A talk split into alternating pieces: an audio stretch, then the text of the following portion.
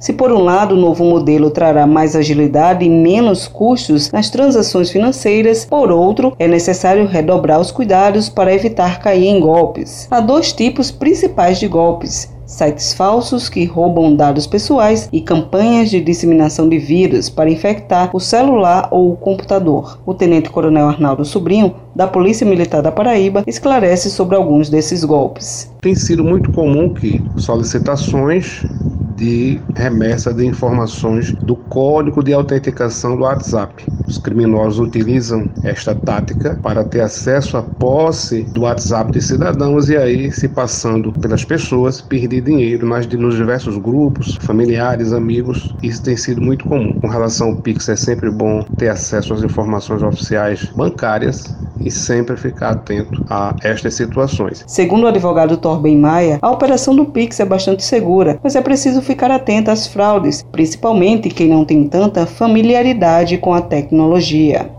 é uma realidade totalmente nova aqui no Brasil e não foi feita por uma via de lei ordinária, de lei federal como nós conhecemos normalmente. Mas quem está à frente disso é o Banco Central e do ponto de vista da segurança da operação, eu acredito que nós não vamos ter nenhuma dificuldade. Eu tenho presunção de confiança na operação. Todavia, o que talvez não tenha tanta segurança é exatamente as fraudes, que será um prato cheio para quem tem má fé. Existe até um termo que se chama de analfabeto tecnológico, aquelas pessoas que têm muita dificuldade, sobretudo as pessoas da terceira idade, né, que não tiveram durante sua vida esse contato com a tecnologia, então são pessoas mais fáceis a caírem nessas falsas promessas. No Pix será necessário cadastrar uma chave, ou seja, o CPF, e-mail ou telefone que vão substituir os dados bancários na hora de receber dinheiro. Os golpistas aproveitam esse momento em que os bancos e financeiras sugerem que os clientes façam um cadastro no serviço para ter acesso às contas das vítimas. Embora seja uma operação que, em regra, será muito segura